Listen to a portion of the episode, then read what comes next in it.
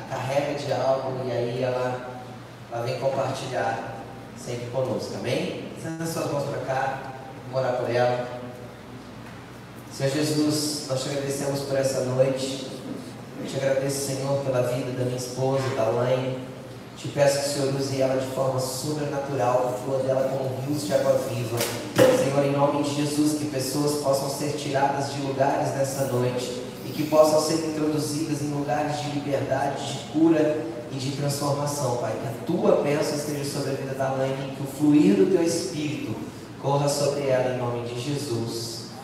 Amém.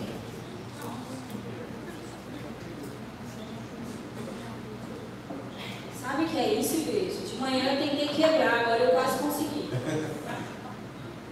Boa noite, igreja poderosa! Noite. Vocês estão felizes? Sim.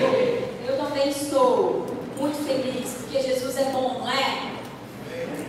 Boa noite a você que nos assiste também pelo nosso canal. Que Jesus nos abençoe e nos permita cultuar Ele de uma maneira muito poderosa. Aí você também que está na sua casa, no seu trabalho, nós que estamos aqui, não é verdade? Nós, Igreja do Senhor, gostaríamos muito de ter essas pessoas que estão nos vendo através do canal aqui conosco, mas por muitas situações talvez elas não conseguem estar. Talvez porque estão trabalhando, talvez porque estão em outras cidades. Mas o desejo do nosso coração é que o mesmo mover que acontecerá nessa noite alcance esses nossos irmãos e essas pessoas que estão sedentas pela movimentação do Senhor e a palavra do Senhor na casa delas. Amém? Você concorda com isso? Que o mesmo mover de cura que virá sobre a sua vida virá sobre eles também. Amém? Jesus, assim será. Bom, eu estou muito, muito feliz, eu já falei sobre isso, porque o Senhor é verdadeiramente muito bom. E eu acho que eu tenho liberdade para dizer que Ele é o cara.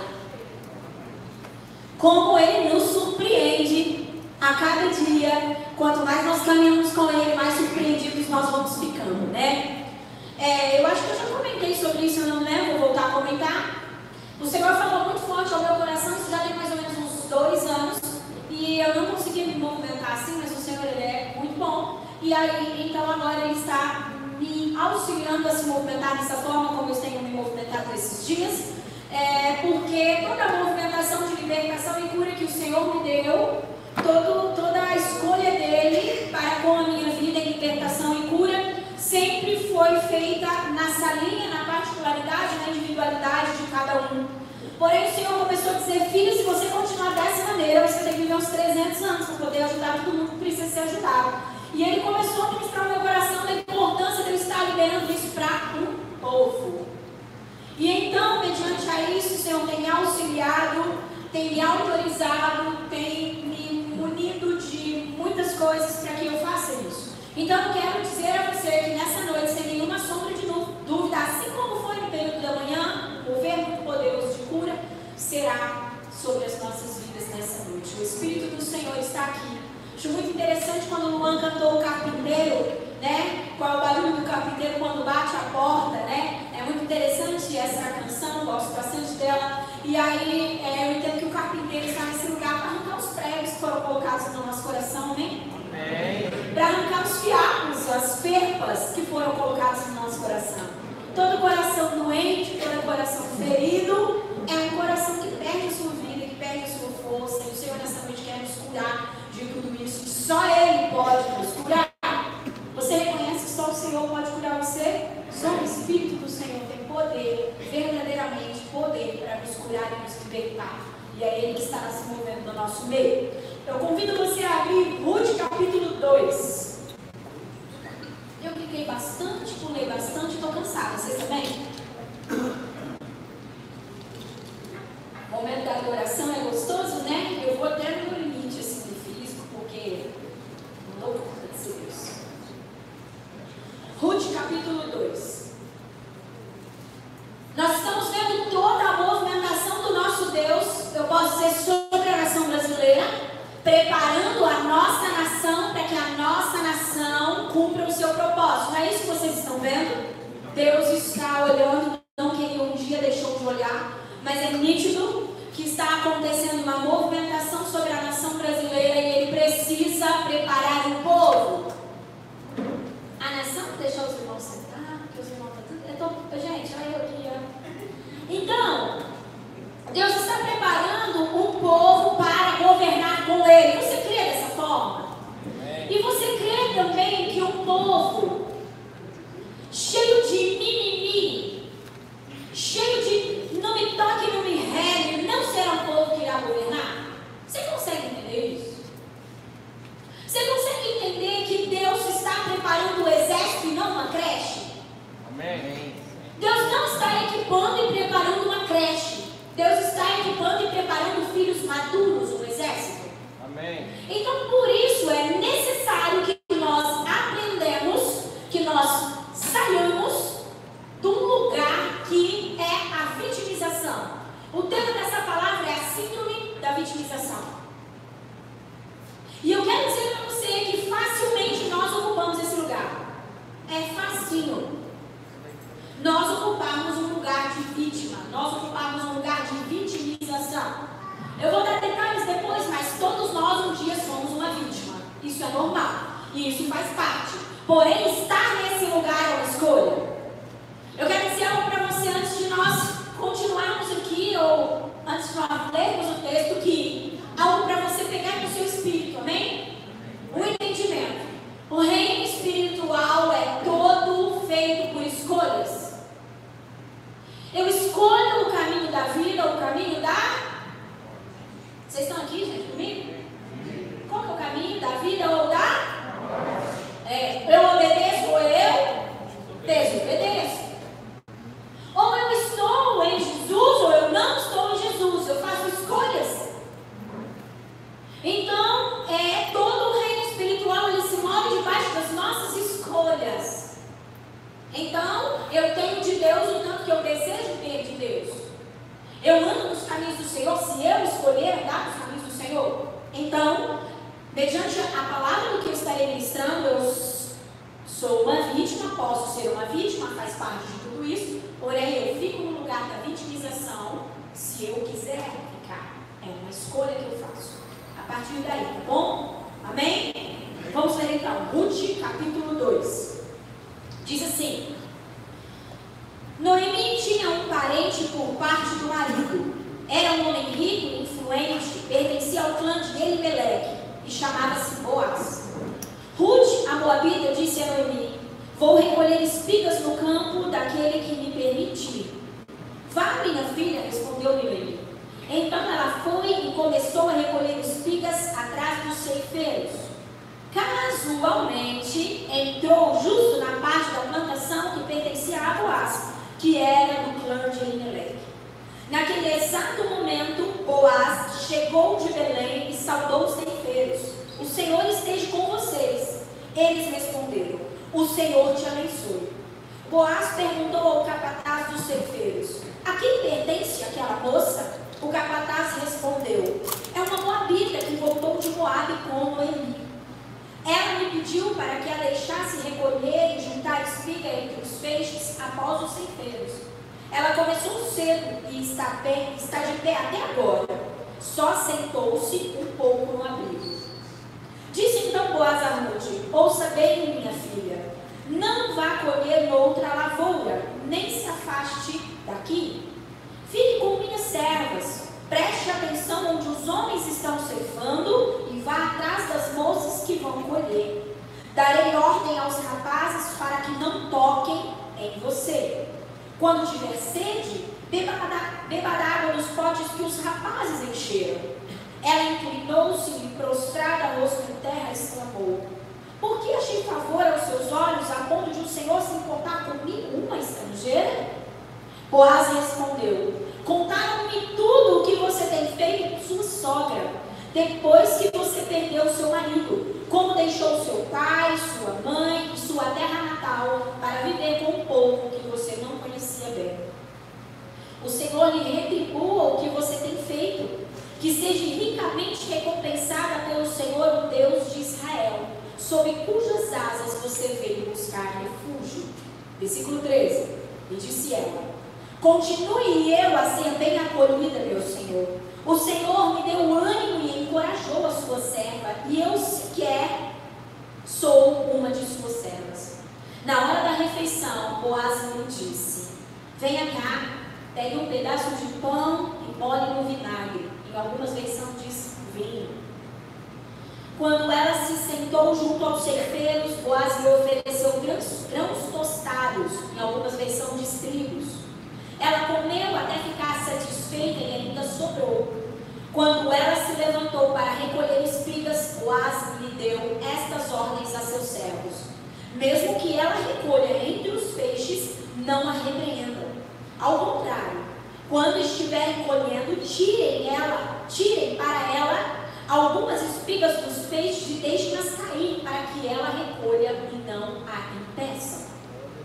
Assim Ruth colheu na lavoura até o entardecer. Depois debulhou o que tinha juntado, quase uma arroba de cevada. Carregou-a carregou para o povoado e sua sogra viu. Quando Ruth havia recolhido, quando ela lhe ofereceu o que havia sobrado da refeição.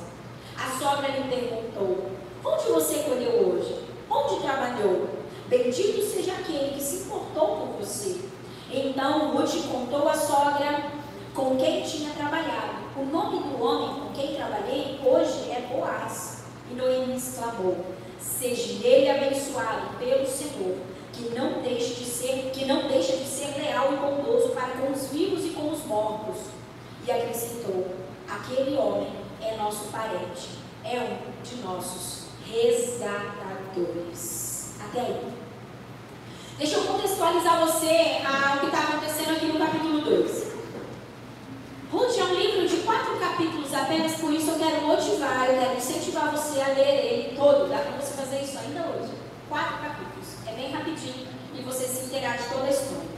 Mas eu vou então aí sintetizar, sintetizar essa história, eu vou resumir ela para você, para ficar fácil a sua compreensão sobre o que eu quero ministrar. Capítulo 1 de Ruth diz assim: que estava havendo em Belém de Judá uma fome. E então Elimeleque esposo de Noemi, com seus dois filhos, resolveram ir a Moabe. E aí eu quero te dizer algo que com certeza a fome era muito severa, porque os moabitas não eram amigos dos israelitas, eles eram um povo rival.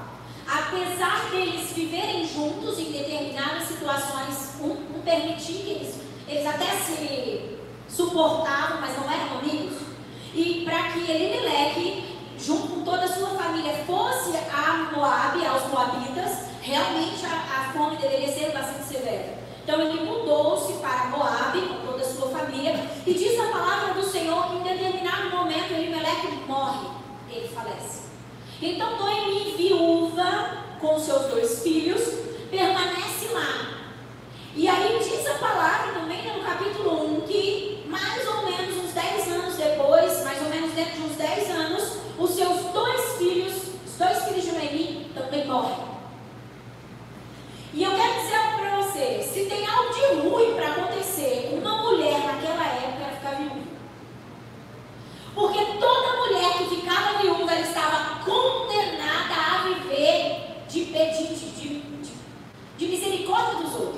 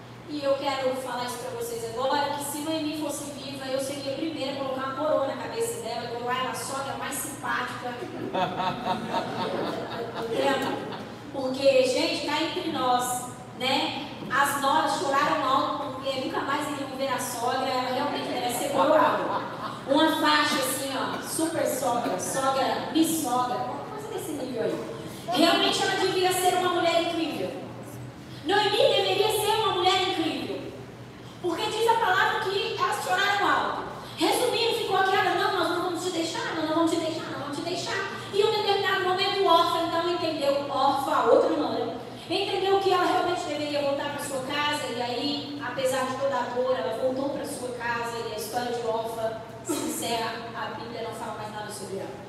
Porém, Ruth disse o seguinte: Noemi, eu não deixo de você, minha filha, de jeito nenhum. Eu não largo de você por nada. Inclusive, ela faz, se você não quiser ler, não precisa. É, só presta atenção aqui no que eu vou te dizer. Olha que eu acho muito interessante essa declaração que Ruth faz a Noemi. Está no versículo 16 do capítulo 1. Não precisa ler se você quiser. Está assim, ó. Ruth, porém, respondeu: Não insista comigo que te deixe e que não mais te acompanhe. Aonde fores, irei, onde ficares, ficarei. Teu povo será o meu povo, teu Deus será o meu Deus. Onde morreres, morrerei, ali serei sepultada. Que o Senhor me castigue com todo o rigor, se outra coisa não que não a morte me separe de ti. Eu achei interessante isso daqui também dentro de uma brincadeira, mas eu acho que é verdade, mesmo isso aí é eu, mãe, tá entendendo? Que Ruth sabia que apesar de Noemi ser uma sogra incrível, ela não deixava de ser sogra, né, gente? E aí ela pega e se protege. Eu vejo Ruth se protegendo aqui, porque ela já sentenciou ela, dizendo assim, ó, nunca posso deixar essa mulher, estou prometendo aqui, não é verdade? Gente, que cai. Eu estou prometendo que eu não vou deixar ela, então eu estou dizendo também que se por um acaso eu fizer isso, o Senhor me castigue. Então é muito interessante isso. Bom, indo para o capítulo 2, que foi o que nós lemos. E aí elas chegam a Belém. Elas chegam a Belém de Judá. E aí Noemi, aí assim, se já é difícil uma viúva, duas viúvas, é mais difícil ainda, não é verdade, gente? E aí chega Noemi, Noemi era uma mulher moabita, não foi isso que nós lemos? Sim, nós já falamos que os moabitas eles eram um povo rival dos israelitas. Chega lá Noemi viúva, chega lá Ruth viúva, e para piorar a situação de Ruth ainda, uma mulher que não era bem aceita por ser uma moabita. E além de tudo viúva. E aí, dentro desse contexto, diz a palavra que Noemi, que Ruth chega em Noemi e diz: Olha, Noemi, eu vou buscar recursos para nós sobrevivermos. Porque se ela não buscasse alguma coisa, quem iria sustentar? Como ela poderia, como elas poderiam sobreviver? Então Ruth chega em e diz: Eu vou é, buscar uma terra na qual elas sabiam de como funcionavam as coisas, na qual eu posso pegar, né, trabalhar e pegar algo que sobra, porque eu estou precisando, nós precisamos de comer, nós precisamos sobreviver. E é muito interessante que a palavra de Deus diz que casualmente, porque aqui no, no versículo 1, Ruth só diz que tinha um parente do seu marido, que é Elimelech, que chamava Boaz, né? E que é, lá na terra tem esse parente. Ele fala que é um parente por parte do meu marido, é um homem rico e influente, do clã de Elimelech, chama Boaz. Mas Ruth aqui não diz aonde está a terra de Boaz e nem quem era Boaz. Ela só comunica a Noemi que havia esse homem. E aí diz a palavra que casualmente ela foi parar bem na terra de Boaz. Uma das coisas que me chama a atenção, porque nós vamos falar da síndrome da vitimização, é que eu acho que você vai concordar comigo que tanto Noemi como Ruth, eu quero focar na figura de Ruth, elas estavam em lugar de vítima, não estavam? Elas estavam como vítimas. Vítimas. Porém, entretanto, é nítido o posicionamento de Ruth que, apesar de ser viúva e moabita, ela não se conformou com esse, com esse estado foi buscar algo.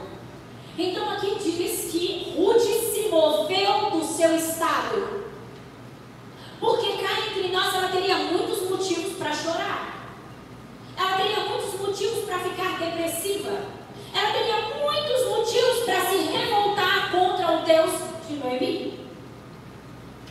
Ela poderia ter se declarado assim para Noemi, ô Noemi, que Deus bom falou, que você sempre me ensinou, que Deus é esse, Noemi, que você serve, que além de arrancar seu marido, arranca o meu. Que além de arrancar o seu marido, arranca os seus dois filhos, Noemi. Que Deus é esse que você diz que é fiel, que você diz que é bom? Mas em nenhum momento nós conseguimos ver Ruth se posicionando assim. Pelo contrário, é nítido o posicionamento de Ruth sendo uma mulher que vai à, frente, que se posiciona em honra, que permanece, que não, não, não deixa a situação aí engolir.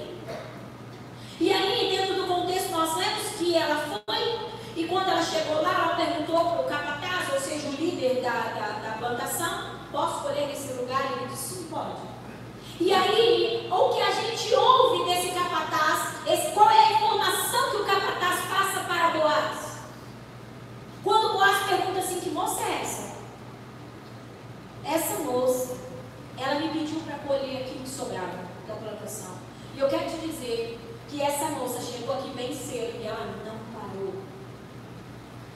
Olha o que diz.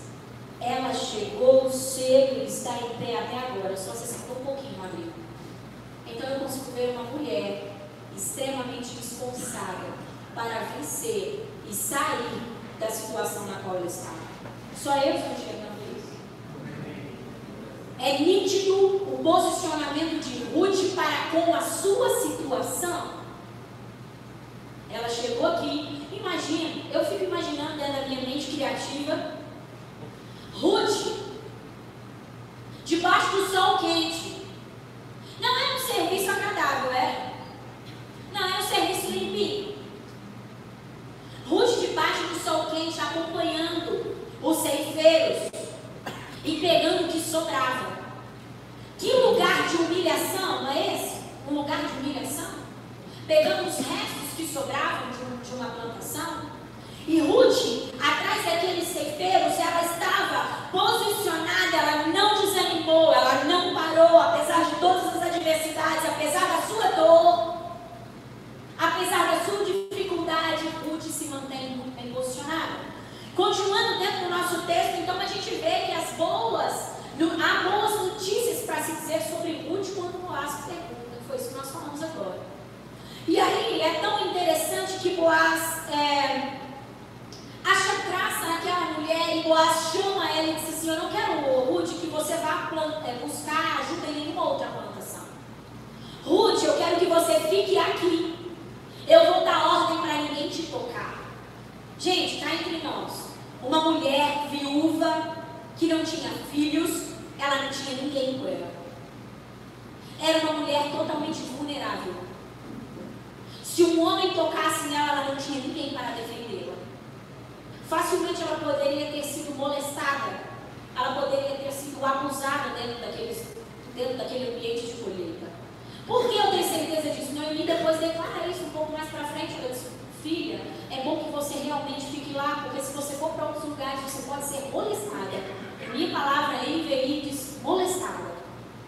E a gente essa preocupação devia ser algo que realmente deveria acontecer no meio do povo, no meio da, das viúvas, porque Boaz também diz isso. Darei ordem aos rapazes para que não toquem em você. Então o que, que eu vejo dentro dessa situação? Apesar de Ruth ser uma vítima, ela não se conformou com a sua situação, ela avançou, ela se posicionou, ela se esforçou para que a sua história fosse mudada e o selo de Deus é manifesto. Olha o que está querendo dizer para mim? Todas as vezes que você se posiciona, mesmo dentro de um ambiente de dificuldade, mesmo dentro de um ambiente de dor, o selo de Deus é manifesto na sua vida. O selo de Deus é nítido sobre a vida de Ruth a ponto dela perguntar: por que você está travando? Eu sou uma mulher estrangeira. Ei, eu sou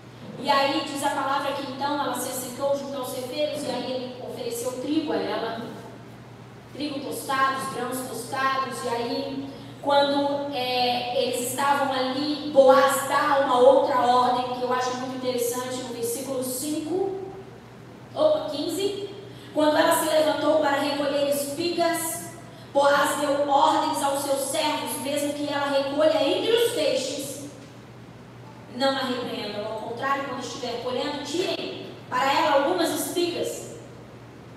Deixem-a cair para que ela recolha. E aí, então, ela teve uma grande colheita, uma colheita surpreendente no estado que ela estava. Quando ela se chega, se achega a sua sogra no final do seu dia, no final do seu trabalho, a sua sogra vê todo o resultado daquele trabalho e diz: Quem fez isso? E aí ela anuncia Boaz, e aí Noemi então diz para ela: Ele é o nosso resgatador. O que é um resgatador? Resgatador era alguém, um parente, versículo 2 começa dizendo isso, Noemi dizendo que Boaz era parente dela. E ele tinha o direito de dar a eles, dar a ela, é, no caso, é, a terra. Na verdade, era de vender a terra. Olha o que diz assim: o resgatador é o responsável por garantir os direitos de subsistência, descendência e propriedade. Então, aquele resgatador que era parente, ele assumia algumas coisas, inclusive a mulher. Bom, então aí, para contextualizar a situação, é, é, aconteceu então de vir esse anúncio que casualmente você foi à terra do nosso resgatador, que nós sabemos que de casual não tem nada. O próprio Deus conduziu aquela mulher à terra na qual Deus poderia então mudar a sua história. Helena, o que isso tem a ver comigo? Tudo. Por que isso tem tudo a ver comigo? Porque todas as vezes que nós posicionamos, como eu falei, mesmo em um ambiente de dor e de dificuldade, o Senhor vem com, com, com cuidado, o Senhor vem com zelo sobre as nossas vidas e o Senhor vem para nos conduzir a algo. Se Ruth tivesse escolhido ficar naquele lugar de vítima, ou seja, de viúva, porque era, naturalmente essa era a sentença sobre ela, Ruth teria permanecido colhendo espigas para toda a sua vida, porque era isso só que ela poderia fazer. Ruth não tinha mais nada para fazer na sua vida a não ser viver de favores. Mas eu entendo e vejo, dentro de todo o contexto da história, dos quatro capítulos, que Ruth desejava que a sua vida fosse mudada. Ela só não quis abandonar a sua sogra. Mas ela não queria, com certeza, viver a viuvez. Ela não queria, com certeza, ser alguém que mendigasse o pão para toda a sua vida. Por isso havia um esforço e uma esperança no Deus da Noemi, no Deus que, se havia, que havia sido apresentado a Noemi. Bom, o que a gente vê então dentro desse contexto? A gente vê que todas as vezes que alguém escolhe viver no lugar da vitimização, essa pessoa não se apodera da sua herança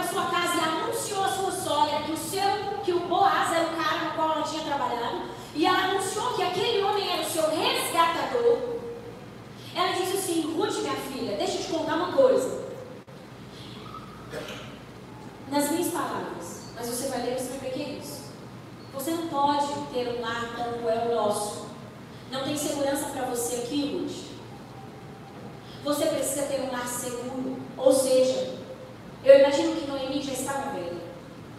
E eu imagino que Noemi se preocupava com Ruth. Imagina se você tem uma nora assim. Como não se preocupar com dessa? E aí, ela pegava e dizia, ô Noemi, ô Ruth, se você permanecer aqui, com certeza eu vou ficar velha. E aí, quem vai cuidar de você? Você não tem filho, você não tem marido. Eu preciso dar a você um lar seguro. Então, Ruth, Noemi, eu não disse que eu ia confundir. Noemi passa uma instrução a Ruth. Você vai fazer o seguinte: você vai tomar um belo banho, você vai se perfumar, você vai pegar uma boa roupa. E você vai à plantação, você vai acolher porque Boaz estará lá. E você vai aguardar. Ele vai comer e beber. E aí, depois que ele comer e beber, Ruth, você vai se deitar aos seus pés. E vamos ver o que Deus vai fazer. E assim, Ruth, como um exemplo mulher de honra e de obediência. Porque, gente, ela poderia ter, ter declarado assim para sua sogra: Eu não vou fazer isso, não. Ele já está me abençoando. Não está nos faltando nada, Noemi. E nem vai nos faltar. Ele prometeu para mim que ele vai nos ajudar. Noemi, fica tranquila. Você não precisa se preocupar com o nosso estado. Vai dar tudo certo. Não. Noemi ouviu a sua sogra, ou seja, ela ouviu alguém mais experiente. Noemi honrou o conselho da sua sogra mais uma vez e fez exatamente, a palavra diz que exatamente como Noemi a orientou assim ela fez. E ela se deitou aos pés daquele homem, e aquele homem pega e declara assim para ela: Tudo que você já fez até agora foi incrível, mas isso foi demais.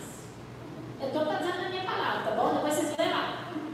Ele pega e diz assim: Ô Ruth, é, eu já te admirava, mas agora com esse seu posicionamento, te admiro ainda mais, você fica tranquila. Porque eu vou acionar o seu resgatador.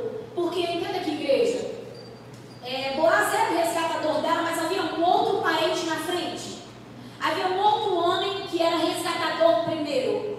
Então ele chama esse homem, acho que eles estavam na praça, se não me engano, esse homem vem, passa, e Boaz chama ele e diz, olha, essa aqui é Ruth, Noemi, elas precisam ser resgatadas, e aí eu quero que você faça, você vai resgatar elas?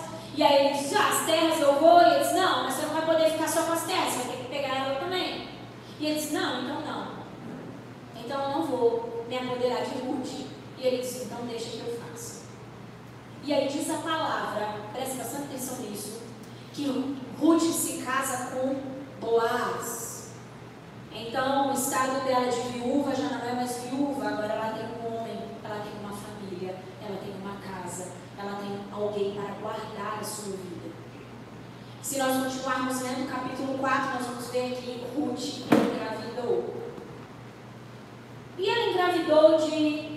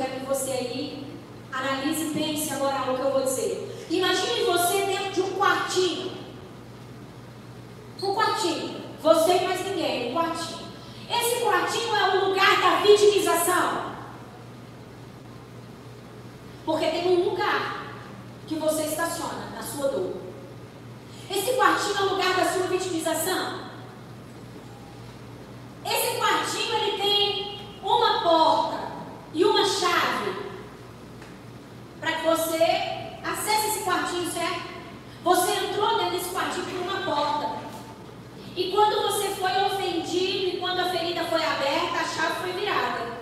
Você ficou preso lá dentro. Aí você está dentro dessa dor e você não consegue avançar porque você está dentro desse lugar. Eu quero te dizer que nessa noite, as boas novas de Deus para você é: existe uma chave que abre essa porta.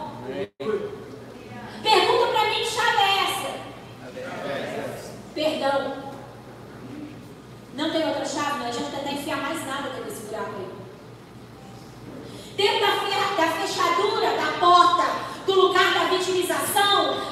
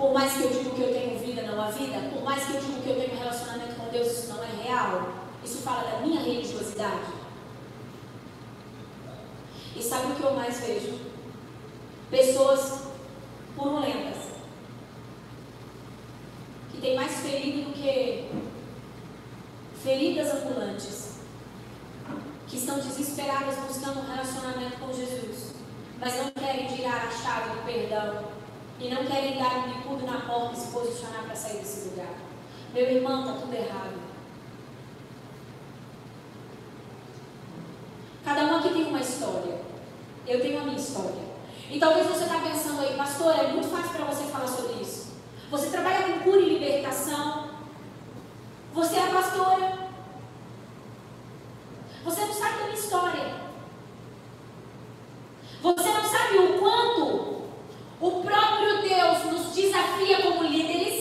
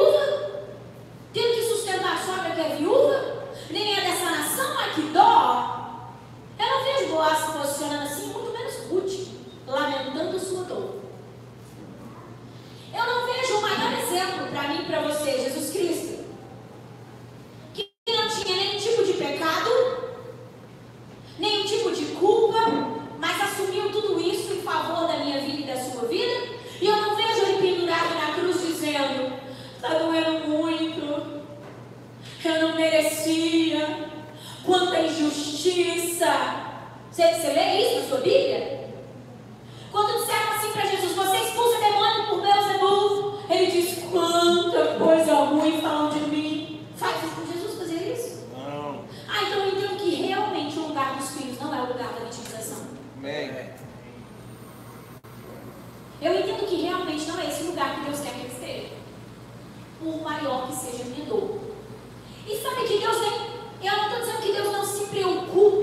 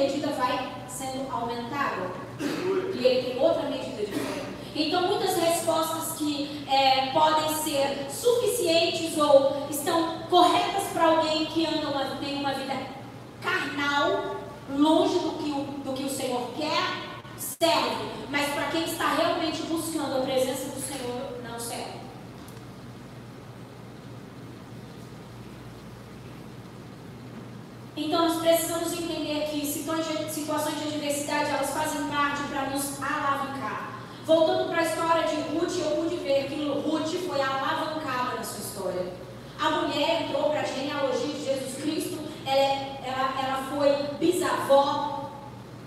Não, a bisavó foi o filho dela, ela nem sei. Antes de bisavó é o quê? Tataravó. Ela foi tataravó de Davi. Obed-deu, é, foi pai de Jessé, que foi pai de Davi. Então, uma mulher que nem ia ter uma história, uma mulher que nem ia ter uma descendência, de repente recebe no seu ventre alguém que carregaria algo muito poderoso. Porque se posicionou e resolveu não viver aquela história que já estava determinada para ela viver. Eu quero te, te, te, fazer lembrar que o Salmo 139 diz que Deus já escreveu todas as coisas sobre nós muito antes do nosso, do, de, de, de que haja formação no ventre da nossa mãe. Quando nós estávamos em forma no ventre da nossa mãe, Deus escreveu algo. E as situações elas vão gerando adversidade na nossa vida para nos moldar, nos trabalhar, nos amadurecer. Aí, em vez de a gente pegar nossa espada nosso escudo, em vez de a gente dizer assim: Deus, o Senhor é a minha justiça. Em vez de nós aprendermos a confiar na justiça que vem de Deus, existe um Deus que não tosqueia, não dorme, tosqueneja. É isso. Tosqueia é a Sandra, a Sônia, quando vai em casa, e tosqueia a ovelhinha, a cachorrinha. Tosqueneja. É isso, né, gente? Dorme. Para quem não entendeu. Cochila. Existe um Deus que não cochila, meu irmão. E quando você estava sendo uma vítima, Deus estava vendo todas as situações. É Ele quem experimenta os corações. Eu não preciso dizer o que é certo e o que é errado para Deus, porque Deus não perde nada. Eu não preciso dizer a Deus as intenções do meu coração, porque Ele as conhece. Então, por que você escolhe se justificar? Por que você escolhe abraçar a sua dor e permanecer nesse lugar? Porque você está escolhendo a sua velha criatura, a caída. Jesus não escolheu isso, Ruth não escolheu isso, os homens de Deus não escolheram isso, você não pode escolher isso. Tem um novo de Deus, tem uma história a ser cumprida, não a ser escrita, porque ele já escreveu. Ele já escreveu. Eu não preciso escrever nada. Eu só preciso me render para que ele cumpra o que ele já escreveu. Por isso, o que falam de mim e o que pensam de mim não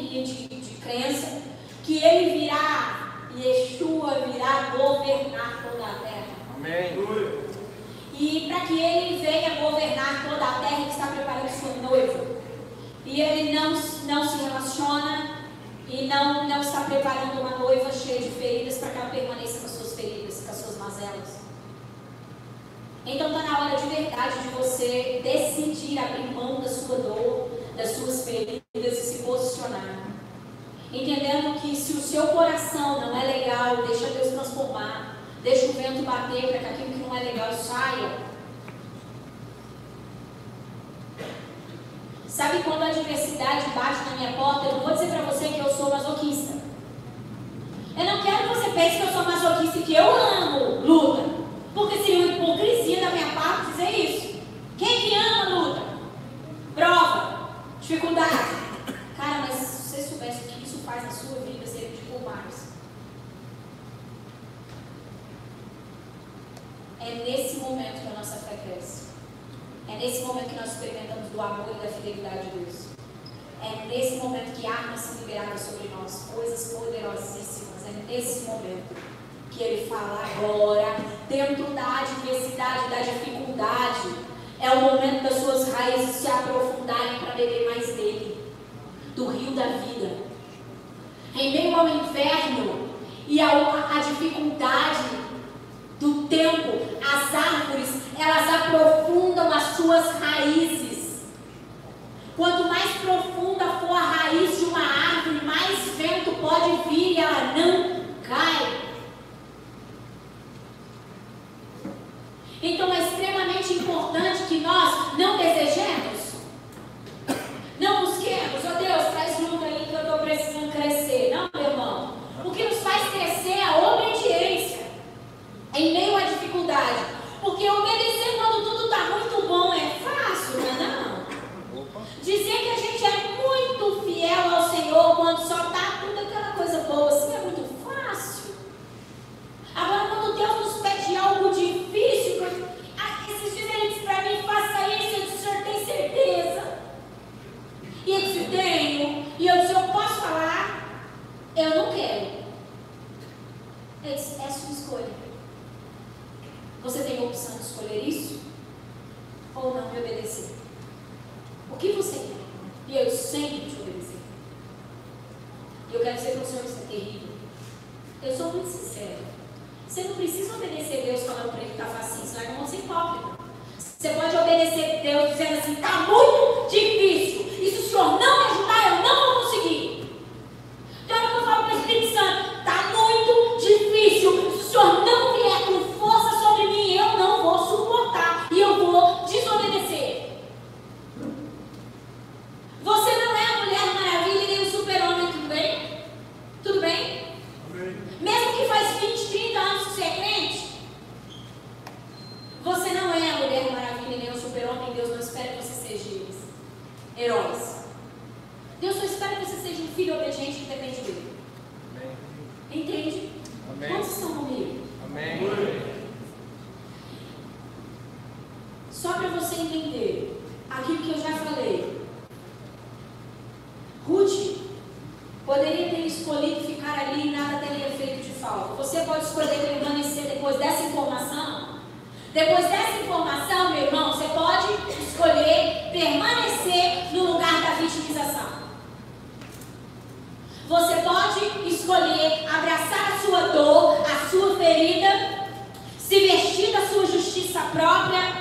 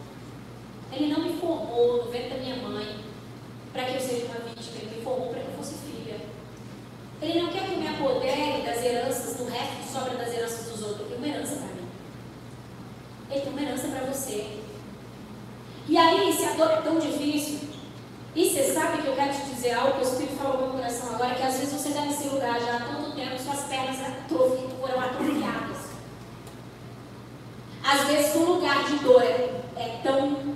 faz tanto tempo que você está nele, que suas pernas foram atrofiadas. Eu quero dizer para você que tem cura de Deus para você. Deus quer pôr você de novo para correr na sua presença. Porque na presença dele nós saltamos de alegria. Na presença dele nós corremos. Na presença dele nós andamos, nós caminhamos. Todo mundo que está na presença do Senhor não está parado. Porque o reino de Deus é cíclico.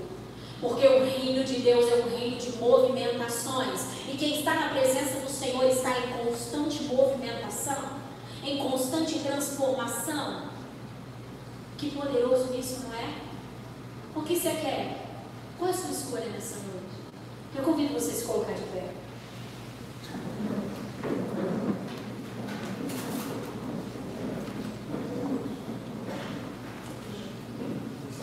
Eu quero que você preste bastante atenção antes de nós orarmos. Eu creio que o Espírito do Senhor já falou com você. Eu creio que o Espírito do Senhor já pontuou muitas coisas dentro do seu coração que precisavam ser curadas. Eu creio que o Senhor já se moveu. Mas eu quero te auxiliar com uma informação. Como nós estamos falando de vitimização, algumas características há em uma vítima. E talvez talvez você está aqui assim buscando onde tem dor, onde tem ferida, eu não me acho uma vítima. Você sabe que às vezes a gente está tão cego e tão longe da verdade de quem é Jesus que a gente nem consegue ver que somos vítimas. Às vezes a gente está tão enfincado dentro da nossa justiça própria que a gente acha que isso não é uma verdade nas nossas vidas. Mas olha aqui, presta atenção para nós orarmos. Toda pessoa que se vitimiza é uma pessoa tóxica. Quem aqui conhece alguém que é tóxico? É difícil de estar perto é uma pessoa amarga, é uma pessoa pesada. Ela possui pensamentos negativos e ela vive pensando que o mundo todo é contra ela.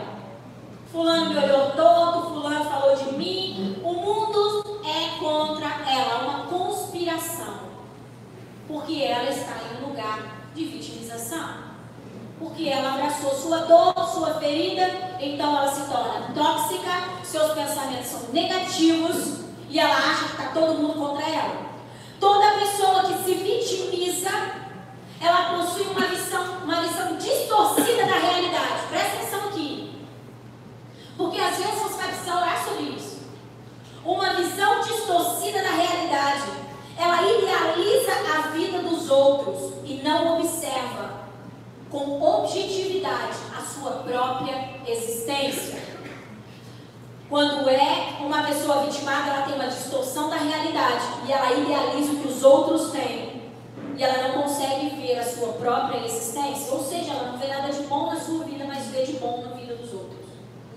Vive com frustração, pois se considera uma vítima do destino por não conseguir determinados objetivos. Sabe aquela pessoa que diz, ó oh, vida, ó oh, céu? Sabe? É alguém que está em um lugar de vitimização. Tudo de bom acontece na casa dos outros. Tudo de bom acontece na vida dos outros, mas na dela, nada acontece. Porque ela abraçou sua dor e a sua ferida. E o ambiente no qual ela estava, lembra que eu disse que tem um quartinho? Um lugar de vitimização, ela só vê dor ali. Então, essa é a visão que ela tem. Ela só vê dificuldade dificuldade. Toda vítima não acredita em si mesma. Ela não consegue acreditar na capacidade que Deus deu para ela. Ela não consegue ver coisas boas nela. Por quê? Porque ela está cega por causa da sua dor. A dor cega. As pessoas que se vitimizam, elas querem carinho e atenção dos outros por sentimento de pena. Elas querem que as pessoas olhem para eles coitadinho. Que pena, olha a história dessa pessoa. Olha a vida dessa pessoa. E quer que as pessoas estejam perto dela com pena. Quer que as pessoas tenham dó.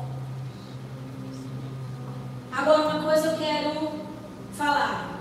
Todo o processo de crescimento e desenvolvimento pessoal de qualquer pessoa, como eu já disse, precisa ser encarado e enxergado pela ótica de Deus.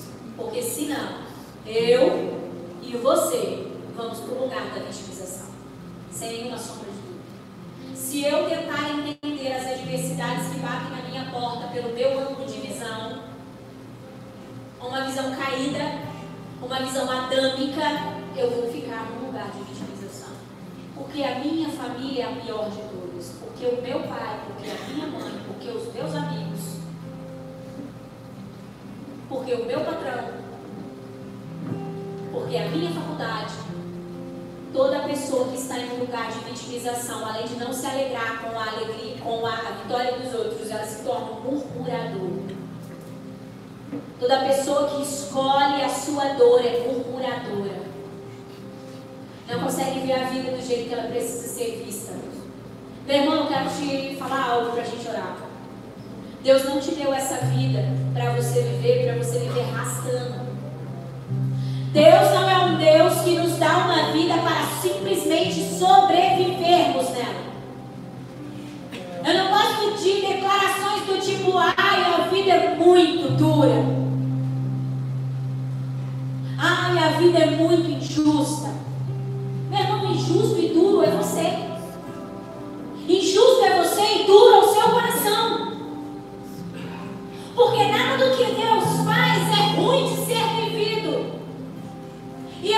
se você consegue entender isso, mas quem te deu vida foi Deus. O sopro veio das narinas do seu Deus e gerou vida em você. E eu não vejo Deus compartilhando coisa ruim com ninguém. Se a sua vida está ruim, é porque você abraçou sua dor, abraçou sua dificuldade, escolheu ficar nesse lugar de vitimização e é por isso que está difícil viver. Mas há liberdade e cura na presença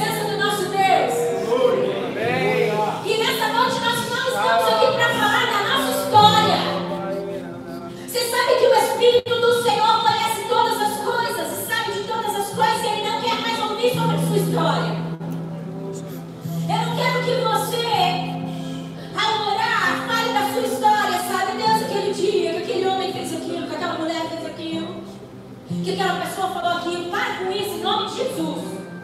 Ele já sabe. Você já falou. Eu quero que nessa noite você, como